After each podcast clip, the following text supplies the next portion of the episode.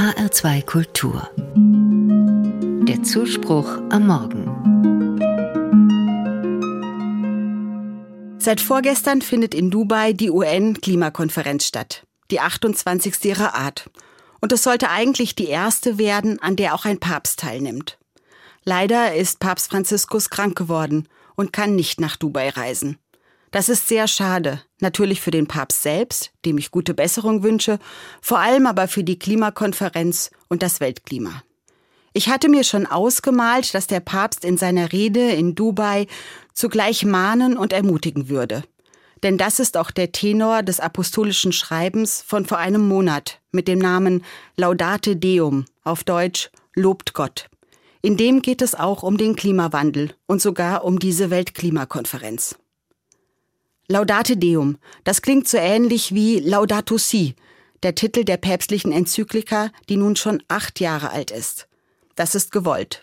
Damals, 2015, hat dieses päpstliche Dokument hohe Wellen geschlagen, auch außerhalb der Kirche.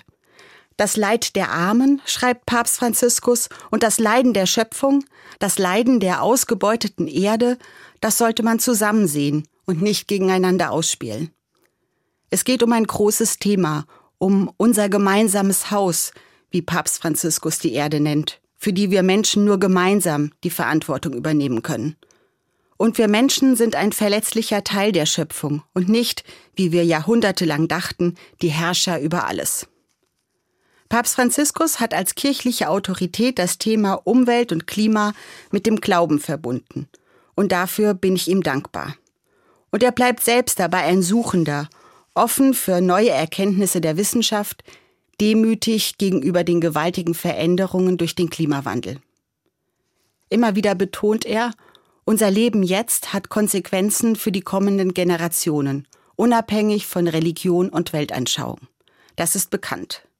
Papst Franziskus sagt aber auch, unser christlicher Glaube bestärkt uns, ja verpflichtet uns sogar, unseren Lebensstil zu ändern und mit anderen zu teilen.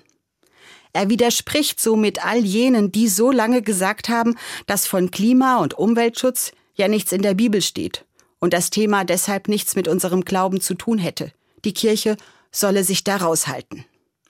Ich bin überzeugt, würden die Seligpreisungen und auch die zehn Gebote heute formuliert, der Umgang mit der Schöpfung, die Notwendigkeit, Wasser, Ressourcen und Lebensraum zu teilen, würden ihren Platz und Erwähnung finden. Etwa Ehre nicht nur Vater und Mutter, sondern auch die künftigen Generationen, die Enkel und Urenkelkinder, indem du ihnen eine lebbare Welt hinterlässt.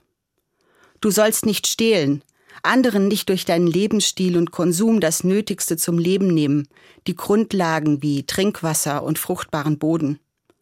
Du sollst nicht lügen und auch nicht bewusst Hassbotschaften und Fake-Nachrichten streuen.